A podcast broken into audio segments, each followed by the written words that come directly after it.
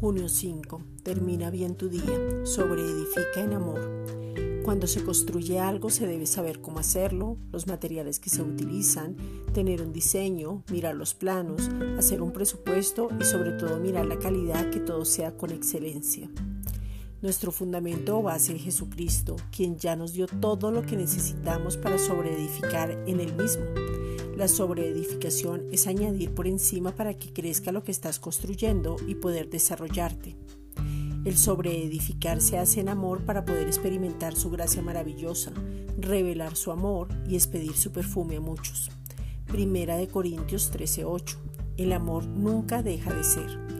La excelencia y la calidad pertenecen al Padre. Es por eso que podemos reflejar su amor cuando empezamos por amarnos a nosotros mismos y luego manifestarlo a otros. Esta es una reflexión dada por la Iglesia Gracia y Justicia.